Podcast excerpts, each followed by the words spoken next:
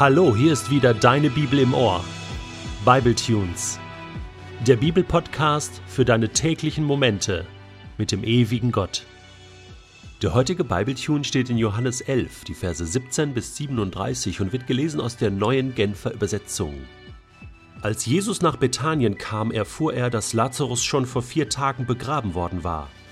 Bethanien war nur etwa drei Kilometer von Jerusalem entfernt und viele Juden aus der Stadt waren zu Martha und Maria gekommen, um sie in ihrem Leid zu trösten.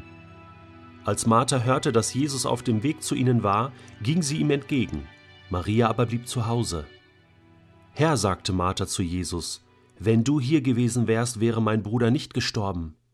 Aber auch jetzt weiß ich, was immer du von Gott erbittest, wird er dir geben. Dein Bruder wird auferstehen, gab Jesus ihr zur Antwort. Ich weiß, dass er auferstehen wird, erwiderte Martha.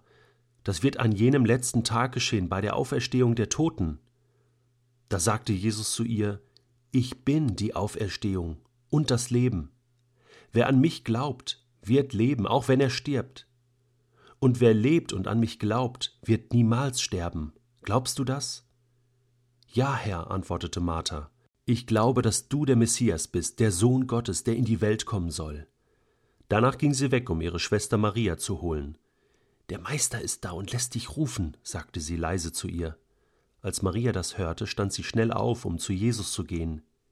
Jesus war noch nicht ins Dorf hineingegangen, sondern war immer noch dort, wo Martha ihn getroffen hatte.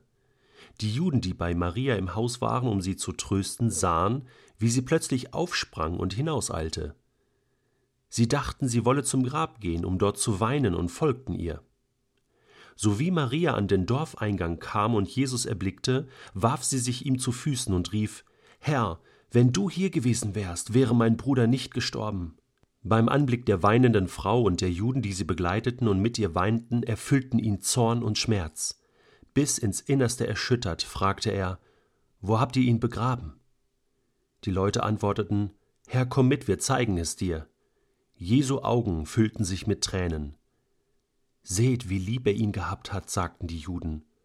Und einige von ihnen meinten, er hat doch den Mann, der blind war, geheilt. Hätte er da nicht auch machen können, dass Lazarus nicht stirbt? Mit dieser letzten Frage der Juden möchte ich den heutigen Bibletune beginnen. Hätte Jesus nicht machen können, dass Lazarus nicht stirbt? Er macht doch auch alles andere. Er sorgt für Brot, er heilt kranke Menschen, er treibt Dämonen aus, er bringt eine gute neue Lehre von Gott. Aber was nutzt mir ein Messias, ein Retter, der nicht in der Lage ist, das eigentliche Problem des Menschen zu lösen, nämlich den Tod? Und wie real der Tod ist, muss Jesus jetzt auch selbst in seinem engsten Freundeskreis erleben. Lazarus, einer seiner besten Freunde, war gestorben.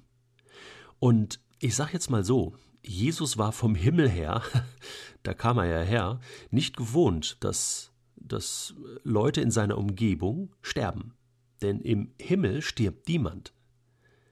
Natürlich wusste er um den Tod, aber diese Todeserfahrung zu machen, Trauer zu erleben, und zwar am eigenen Leib, Verlust zu erleben, das war eine neue, schmerzliche Erfahrung. Und hier war er mittendrin. Dass Lazarus wirklich tot war, beweist dieser Text. Denn es wird beschrieben, dass Lazarus mittlerweile vier Tage im Grab war. Also da ist jemand wirklich klinisch tot. Und später lesen wir ja auch, dass er schon am Verwesen war, dass er schon gestunken hat. also der war, der war richtig tot, ganz mausetot. Warum ist das wichtig? Maria und Martha, die Schwestern von Lazarus, waren schon in der Trauerphase. Es gibt eine Trauerphase im Judentum, die vorgeschrieben ist, die über sieben Tage geht. Und da sitzt man einfach barfuß auf dem Boden oder auf einem Hocker in der Nähe des Toten und man trauert, man entzieht sich der, des Alltags. Man, man arbeitet nichts und man man wartet einfach ab, man trauert vor sich hin. Man besucht auch nicht die Synagoge, die was jetzt vorgeschrieben wäre, sondern man trauert und trauert und trauert sieben Tage. Und äh, deswegen ist es ungewöhnlich, dass Martha aufsteht und äh, das Haus verlässt. Maria bleibt da, um, um weiter zu trauern. Aber Martha geht Jesus entgegen. Sie ist ja eh so diejenige, die, die sehr äh, eifrig ist und, und emsig und äh, deswegen jetzt auch hier nach einer Gelegenheit sucht, um vielleicht ein bisschen rauszukommen aus, diesem, aus, aus dieser Trauerphase. Man muss doch irgendwas tun. Und das sagt sie auch Jesus. Wenn du da gewesen wärst, du hättest was tun können.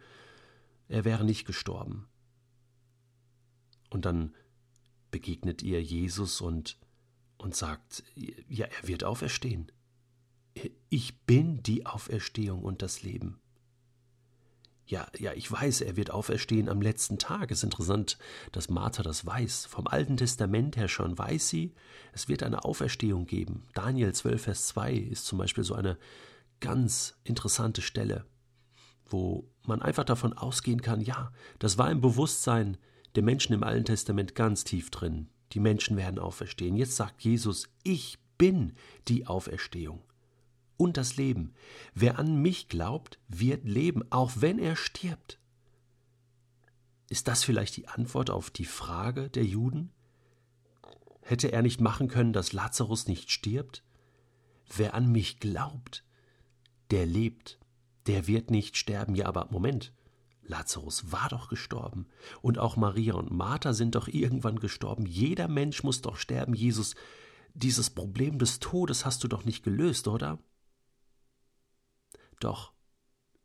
Jesus sagt, in dem Moment, wo du an mich glaubst, bekommst du neues, ewiges Leben. Und dieses Leben kann dir niemand mehr nehmen. Und selbst wenn dein Körper stirbt, so lebt doch dein Geist. Und du lebst ewig, und zwar in der Gemeinschaft mit Gott. Das ist hier das Entscheidende. Und so bringt Jesus dir in diesem Moment schon die Auferstehung für ein neues Leben mit ihm, was nie mehr aufhören wird. Das ist das, was Jesus Martha sagt. Ja, sie ist ganz durcheinander und, und glaubt das und rennt zu Maria und sagt, komm schnell, der Meister ist da, lässt dich rufen und selbst sie lässt sich aus ihrer Trauer herausreißen und begegnet Jesus und äh, sie wollen zum Grab gehen. Und jetzt kommt es zu einer ganz krassen Szene. Jesus sieht Maria, die weint, seine besten Freunde und Freundinnen, und er sieht die Juden, die weinen, und plötzlich erfüllen ihn Zorn und Schmerz, bis ins Innerste ist er erschüttert. Immer wenn wir das lesen im Neuen Testament, in den Evangelien, da wird es ganz sensibel. Jesus hält es fast nicht aus, Leid zu sehen, Menschen, die orientierungslos sind, äh, den Tod zu sehen, einfach das, was, was Gott nie wollte, das tut ihm so weh. Und gleichzeitig weiß er, deswegen ist er ja auch gekommen, um diesen Schmerz, dieses Leid, den Tod zu beseitigen, zu besiegen. Aber es ergreift ihn ganz tief drin und hier spüren wir, das ist nicht gespielt. Jesus ist ganz Mensch und es, und es packt ihn. Und was nun kommt, ist etwas so Wichtiges. Nämlich die Antwort auf die Frage, kann der Messias wirklich dem Tod begegnen? Dem Tod, den Chaos machen, ein Ende bereiten, den Tod besiegen? Ja, er kann. Yes, he can. Er ist die Auferstehung. Es ist etwas Leichtes zu sagen, ich bin die Auferstehung. Und es ist etwas anderes, einen wirklich Toten zum Leben zu erwecken. Und ich kann nur sagen, wenn Jesus das kann, dann kann er alles andere auch.